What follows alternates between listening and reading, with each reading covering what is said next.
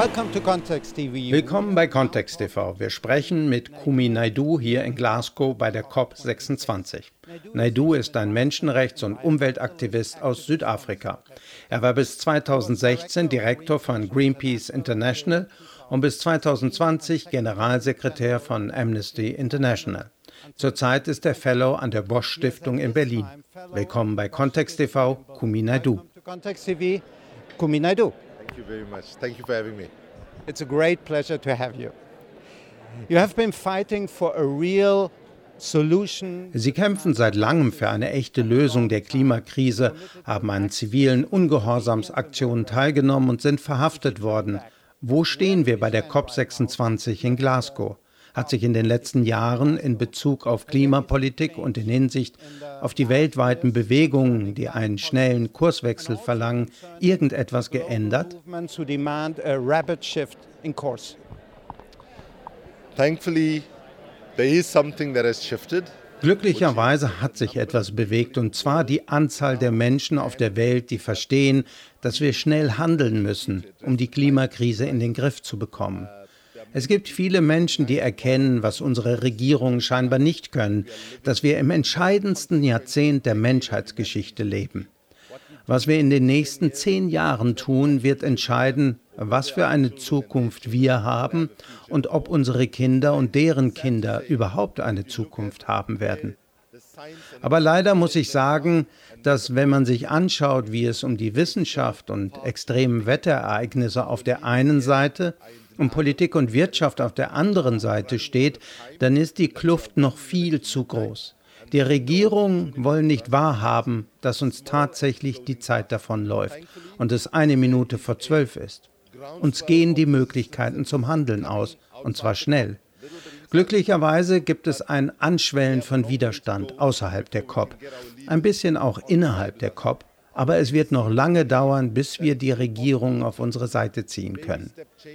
Sie scheinen zu glauben, dass es immer noch möglich ist, kleinste Änderungen als Umschwung zu verkaufen, obwohl sie eigentlich nur die Stühle auf dem Deck der Titanic herumschieben, während die Menschheit untergeht. Und der Ansatz der Staaten ist immer noch genau derselbe, den wir am Ende der globalen Finanzkrise gesehen haben, wo es nur um das Wiederherstellen des Systems ging. Was damals nötig war und was jetzt noch nötiger ist, ist aber Erneuerung und Transformation des Systems. Aber leider ist die Mehrheit unserer Regierung dem nicht gewachsen, weil sie zu sehr unter dem Einfluss der Ölindustrie stehen. Wissen Sie, welches die größte Delegation bei dieser COP ist? Die Öl- und Gasunternehmen stellen doppelt so viele Delegierte wie die größte Regierungsdelegation, die der britischen Regierung. Stellen Sie sich vor, die anonymen Alkoholiker hätten eine weltweite Konferenz und die größte Delegation auf dieser Konferenz wäre die Alkoholindustrie. So wahnsinnig ist diese COP. Und deshalb hat Mary Robinson recht, wenn sie sagt, dass diese COP männlich, blass und fade ist und außerdem die elitärste und exklusivste COP, die wir jemals hatten. Greta Thunberg hat auch gesagt, dass diese COP die exklusivste sei, wenn es um Vertreterinnen aus dem globalen Süden und von indigenen Völkern geht. Warum ist das so? That is because our global governance system, right, including the United Nations, is still dominated by the richest countries on the planet. Der Grund ist, dass unser globales Verwaltungssystem, einschließlich der Vereinten Nationen, weiterhin von den reichsten Ländern dominiert wird. Sie sagen das eine, so sagt die britische Präsidentschaft, dies sei die inklusivste und vielfältigste COP, aber die Wahrheit ist genau das Gegenteil. Sie gehen davon aus, dass die Leute das wirklich glauben, wenn sie es oft genug wiederholen. Letztendlich dreht sich alles um Macht. Wer Macht hat, ist dabei. Und die Teilnahmekosten sind sehr hoch. Viele erhalten keine Genehmigung. Ich habe zum Beispiel eine Geschichte über eine Künstlerin aus dem globalen Süden gehört, deren Kunstwerk innerhalb der COP ausgestellt wurde, sie aber keine Zulassung erhalten hat, um ihre eigene Kunst sehen zu können. Auch andere Gruppen haben es schwer, und das zu einer Zeit, in der die Weisheit gerade indigener Völker benötigt wird, um der Klimakrise zu entkommen. Denn sie verstehen seit Jahrtausenden, dass es der Menschheit nur gut geht, wenn sie mit der Natur in Beziehung bleibt. Und wenn wir das nicht schaffen, dann werden wir nicht gewinnen. Vertreterinnen aus dem globalen Süden und Gemeinschaften an der Klimafront, die an den Verhandlungen teilnehmen, sagen das Unbequeme. Wie zum Beispiel, dass die meisten unserer sogenannten Leader im Prinzip Agenten der Ölindustrie sind. Transparency International in Berlin hat nur zehn Tage bevor die Klimakonferenz anfing, die britische Präsidentschaft dazu aufgefordert, bei der Planung der COP nicht mit der Ölindustrie zusammenzuarbeiten. Ölindustrielobbyisten waren also bei der Planung der Konferenz beteiligt. Die Machtdynamik auf der COP schließt gleichzeitig die Mehrheit der Menschen aus. Aber die Regierungsdelegationen spüren langsam, dass die ganze Welt zusieht und sie nicht ewig damit durchkommen, sich Ausreden auszudenken, sich auf die Schultern zu klopfen und selbst zu loben. Sicher, das wird auch diesmal wieder geschehen. Leider werden selbst die armen Länder gezwungen sein, vorzugeben, dass wir Fortschritte gemacht haben, während die Wissenschaft sagt, dass wir weit von dem entfernt sind, was notwendig ist. Deshalb müssen wir den Widerstand ausweiten und die Bewegungen stärken. Anders gesagt, unsere Regierungen müssen erkennen, dass sie politischen Poker mit der Zukunft unserer Kinder spielen. Sie müssen verstehen, dass die Natur nicht verhandelt. Wir können die wissenschaftlichen Fakten nicht ändern. Das Einzige, was wir verändern können, ist der politische Wille und glücklicherweise ist dieser in vielen Ländern ein erneuerbarer Rohstoff in dem Sinne, dass wir Leute aus dem Amt werfen können, wenn sie keine Resultate liefern. Und ich hoffe, dass die Regierungsparteien, die hier nichts liefern, von ihren Bürgerinnen bei der nächsten Wahl aus dem Amt gewählt und durch Leute ersetzt werden, die den Ernst der Klimakrise verstehen. When they go back home, when they face elections, that their citizens will put them out of power and bring people who recognize the urgency of the climate crisis. Sprechen wir über Klimafinanzierung, die für ärmere Länder unbedingt erforderlich ist. Südafrika hat gerade 8,5 Milliarden Dollar bekommen, um aus der Kohle auszusteigen und in erneuerbare Energien zu investieren. Wie bedeutsam ist diese Finanzierung und könnte sie Ihrer Meinung nach einen echten Wandel einläuten? Diese Unterstützung ist ein gutes, positives Signal. Aber nur, wenn die reichen Länder wirklich halten, was sie versprechen was in 80 Prozent der Fälle nicht der Fall ist. In 2009 haben die Industriestaaten in Kopenhagen gesagt, sie würden den grünen Klimafonds pro Jahr mit 100 Milliarden Dollar ausstatten. Jetzt haben wir 2021, ein Jahr später also, und die Summe ist nicht erreicht. Das Geld für Anpassungsmaßnahmen gegen die Klimakrise, das armen Ländern versprochen wurde, fließt immer noch nicht. Sollte die Unterstützung für Südafrika pünktlich geliefert werden, bedingungslos und ohne politische Manipulationen, dann wird das positiv sein und wir hoffen, dass es geschieht. Denn Südafrika, mein Land, tut sich schwer beim Klimaschutz und die Unterstützung könnte helfen, uns schneller von der Kohle zu verabschieden, was wir absolut tun müssen. Es muss sichergestellt werden, dass die südafrikanische Regierung offenlegt, wie das Geld, jeder Cent ausgegeben wird. Als Bürger Südafrikas werde ich das fordern und darauf drängen. Und ich verlange vom Präsident Ramaphosa, wie schon in anderen Interviews, Persönlichkeiten der Zivilgesellschaft, in Religionsgemeinschaften und so weiter zusammenzubringen, damit sie überwachen können, dass das Geld richtig ausgegeben wird. Denn leider gibt es in Südafrika jede Menge Korruption. Es wäre naiv zu glauben, dass nur weil Geld da ist, das Geld genauso ausgegeben wird, wie es der Fall sein sollte. Lassen Sie uns zum Problem der Kohlenstoffungleichheit kommen. Eine kürzlich erschienene Studie zeigt, dass der CO2-Fußabdruck des reichsten 1% der Weltbevölkerung fast 30 Mal höher ist als der Wert, der nötig wäre, um die Erderwärmung auf 1,5 Grad Celsius zu begrenzen. So this statistic about how the overconsumption by the people at top of society wir müssen den Überkonsum von denjenigen an der Spitze der Gesellschaft, der die Klimakrise anheizt, in den Fokus nehmen. Als ich Direktor von Greenpeace war, haben mich Leute, einschließlich Greenpeace-Mitglieder in reichen Ländern, oft gefragt, Kumi ist das große Problem nicht die Überbevölkerung. Die Leute in Afrika und Asien haben einfach zu viele Kinder. Übrigens glaube ich, dass wir uns tatsächlich mit der Überbevölkerung beschäftigen müssen. Die Lösung dafür ist die Gleichstellung der Frauen. Das ist der Schlüssel für das Bevölkerungswachstum. Aber wenn man nur auf das Bevölkerungswachstum schaut und nicht auf den Konsum, dann bekommt man ein völlig falsches Bild. Zum Beispiel verbraucht ein Kind in Berlin so viel wie über 100 Kinder in einem afrikanischen Dorf. Diese Tatsache weist auf eine Ungleichheit hin. Die schlimmste Krankheit, die die Menschheit bedroht, sind nicht Covid, Grippe oder irgendein anderes Virus, sondern eine Krankheit, die wir Affluenza, Wohlstandskrankheit nennen. Das ist eine pathologische Krankheit, bei der die Menschen glauben, dass ein gutes, sinnvolles und akzeptables Leben auf mehr und mehr materiellen Anschaffungen beruht. Wir können aber die Klimakrise nicht lösen, wenn wir das momentane Wirtschaftssystem intakt lassen. Dieses Wirtschaftssystem ist es, was uns an den Rand der Klimakatastrophe gebracht hat. Wir brauchen grundlegende Änderungen unseres Wirtschafts-, Energie-, Ernährungs- und Verkehrssystems. Wer glaubt, dass es nur um ein paar geringfügige Änderungen geht, der täuscht sich. Vor allem, da wir uns so lange Zeit gelassen haben. oh, it's just a question of a few minor changes here, especially when we've left it for so late. You know, if governments were responding to what the science was saying wenn Regierungen schon Anfang der 90er Jahre auf das, was die Wissenschaft damals sagte, reagiert hätten, dann wäre heute alles einfacher. Aber jetzt haben wir extremen Nachholbedarf.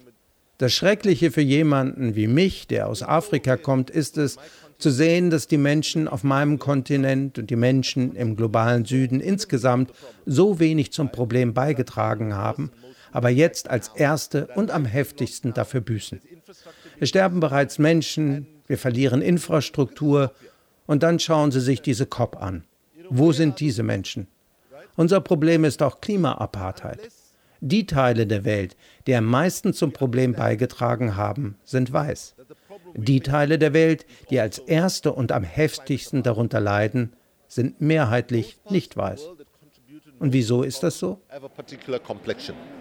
Those parts of the world that are paying the first and most, most brutal price are mainly people of color. Auch in der Corona-Krise verhalten sich die reichen Länder ungerecht gegenüber dem Rest der Welt, sogar gegen die Wünsche ihrer eigenen Bürgerinnen. Die Impfapartheid ist nicht einmal in ihrem eigenen Interesse, weil dadurch arme Länder wie in Afrika zu einer Variantenfabrik gemacht werden, die möglicherweise Mutationen produzieren, die die Impfstoffe nicht mehr bekämpfen können.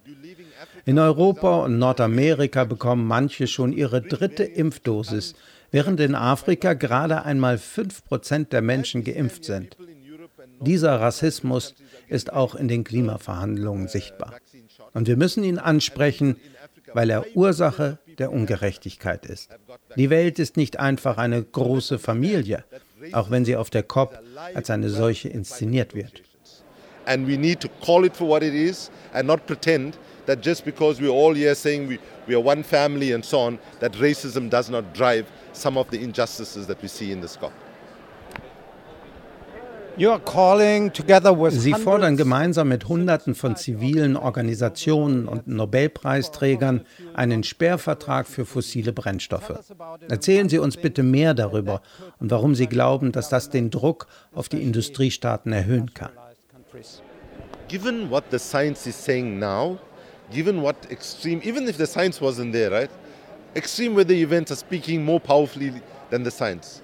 First, the extreme weather events, fluctuations in droughts and flooding, uh, were mainly in the south. Die Wissenschaft ist eindeutig. Die Unwetter sind es noch mehr. Zuerst gab es extreme Temperaturschwankungen, Dürren und Überflutungen, hauptsächlich im Süden. Sogar in einem Land wie Deutschland, einem der reichsten Länder der Welt, sterben nun auch Menschen an den Klimaauswirkungen. Im globalen Süden geschieht das in einem noch größeren Ausmaß. Die Wissenschaft sagt, eine Investition von nur einem Cent in neue fossile Brennstoffprojekte ist eine Investition in den Tod unserer Kinder und in den Tod der Zukunft.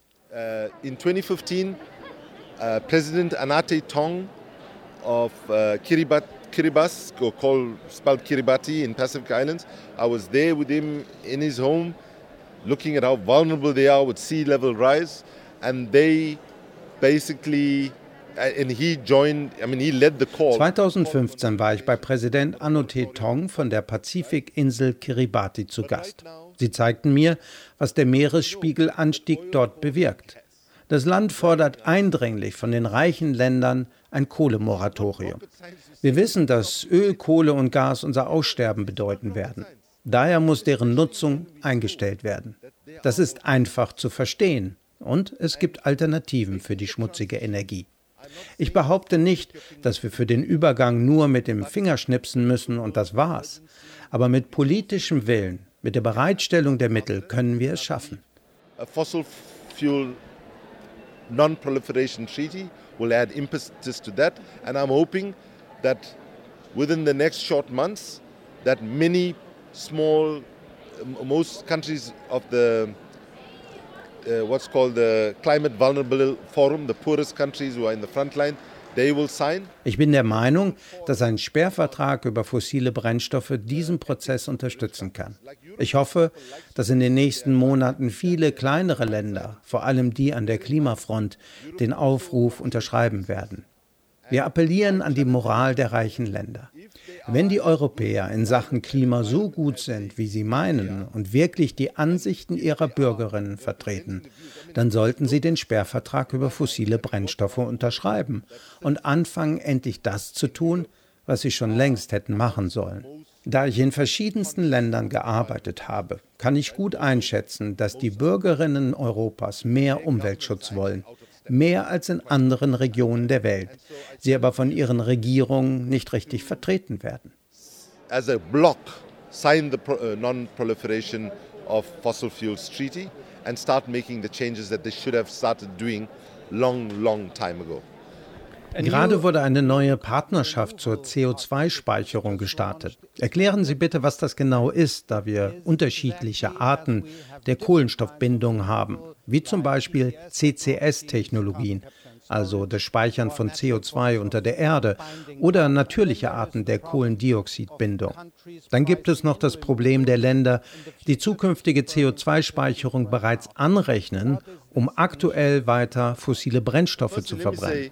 that in 2009, say when we were in Copenhagen, I would never have considered the issue of carbon removals because that would have given the polluters the excuse to continue burning fossil fuels and to say, well, ah, there will be technologies that can suck carbon down and so on.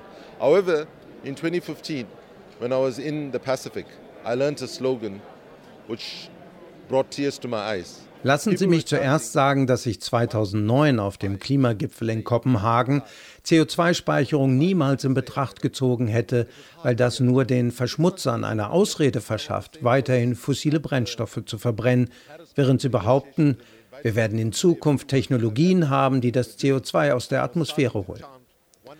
Als ich 2015 im Pazifik war, habe ich einen Slogan gehört, der mich zu Tränen gerührt hat. Die Leute riefen 1.5 to stay alive. 1,5 Grad, um am Leben zu bleiben.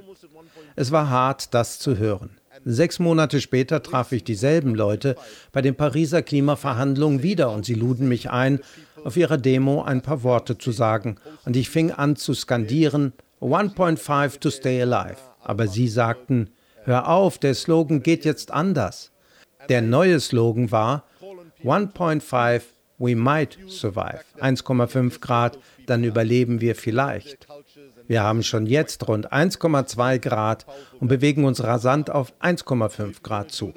Daher müssen wir uns fragen, wie retten wir die Menschen der pazifischen Inselstaaten, in Küstenregionen, in verschiedenen Ländern wie Bangladesch, Ghana, der Karibik und so weiter.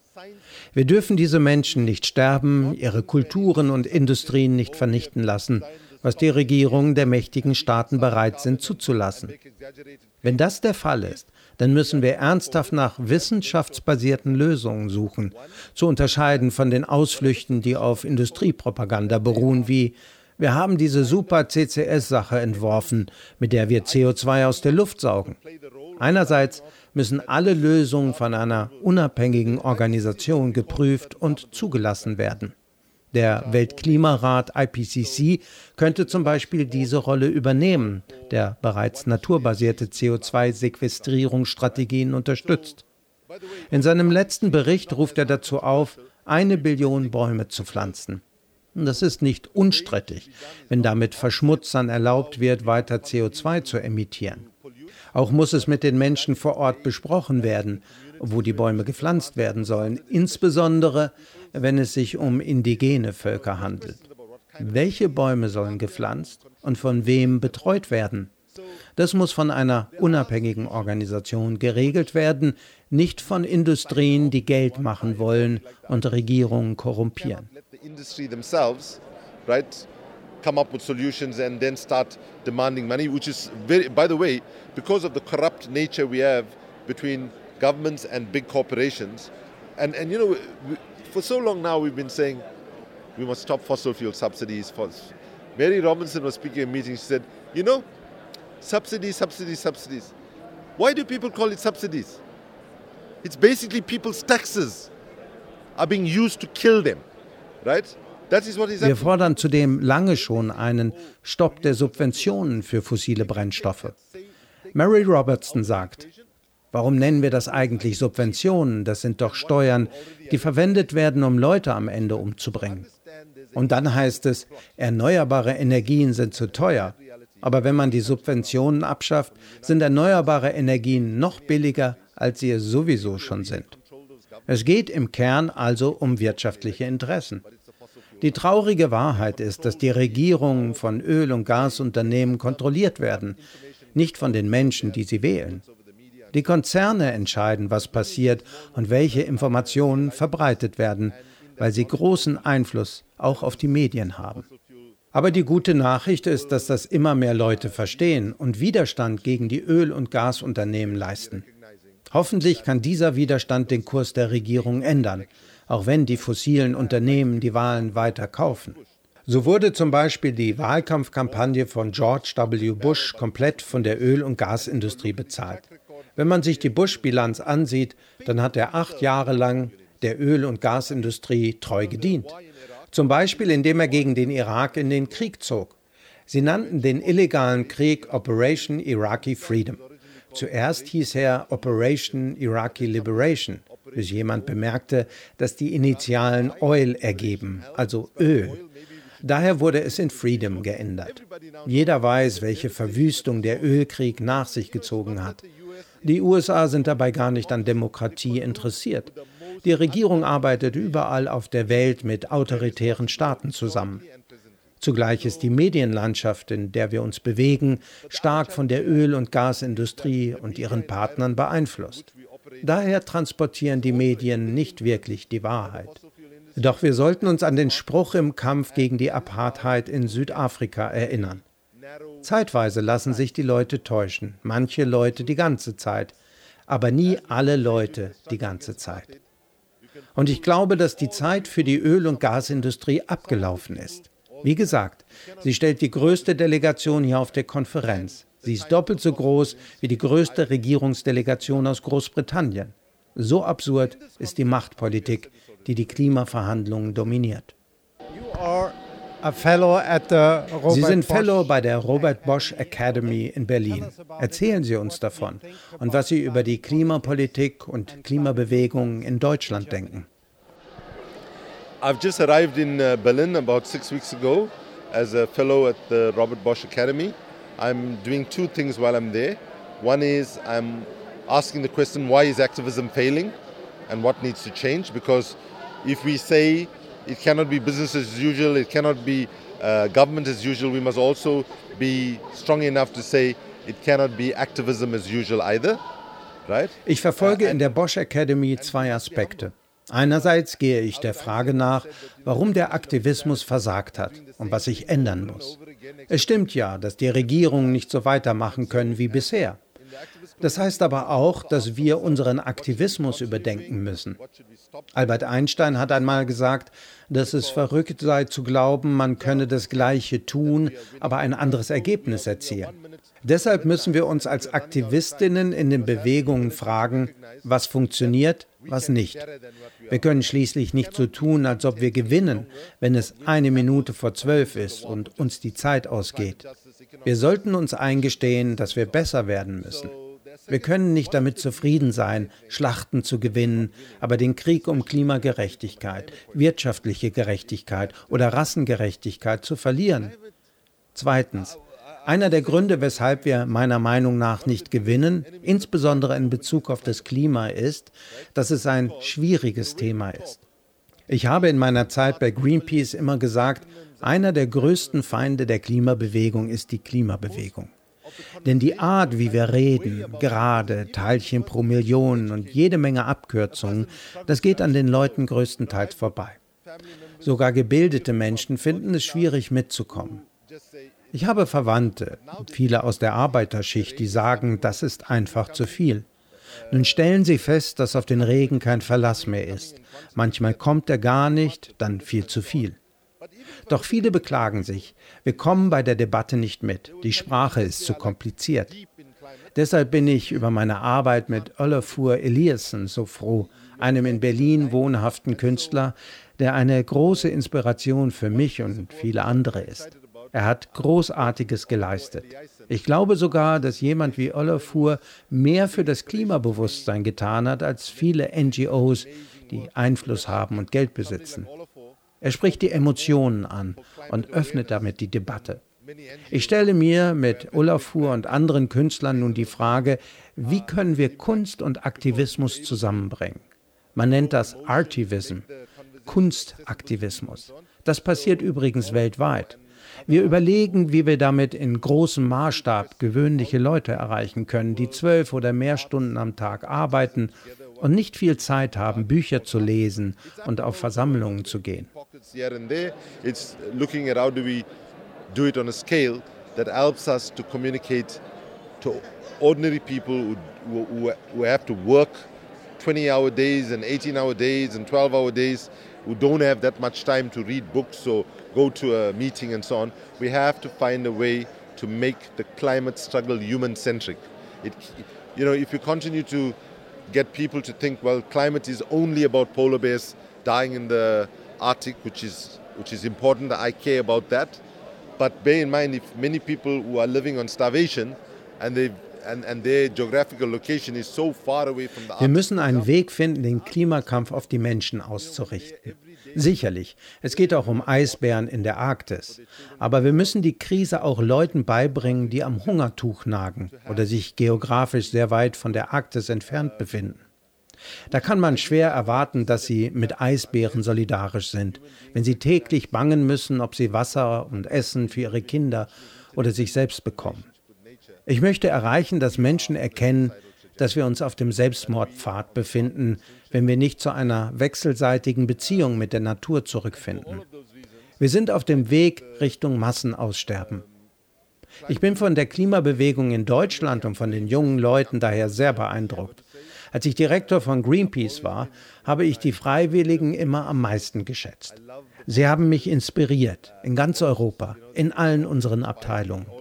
Ich finde, Freiwillige sind das Rückgrat aller Bewegungen. Und ich wünsche mir, dass diese Inspiration weiter wächst und immer schneller den Wandel vorantreibt. Letztendlich zählen aber die Wahlergebnisse in Deutschland, obwohl das Klima ganz oben auf der Liste stand. The election result in uh, Germany, while climate was very much high up on the agenda, wir hatten vor der Wahl 100.000 Leute in Berlin auf der Straße.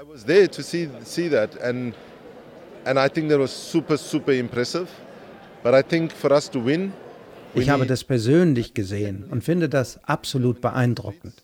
Aber ich glaube, dass wir mindestens 10 Millionen Demonstrierende in Deutschland brauchen, wenn wir gewinnen wollen.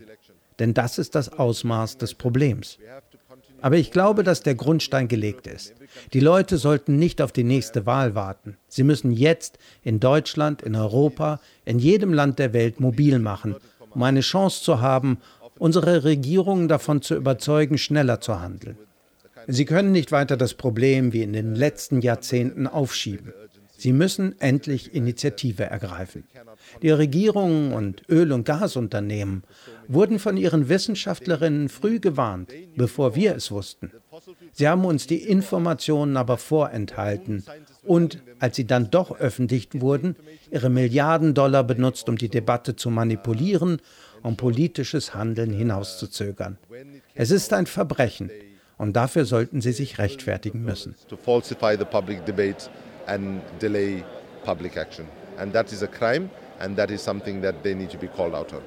Was gibt Ihnen Hoffnung?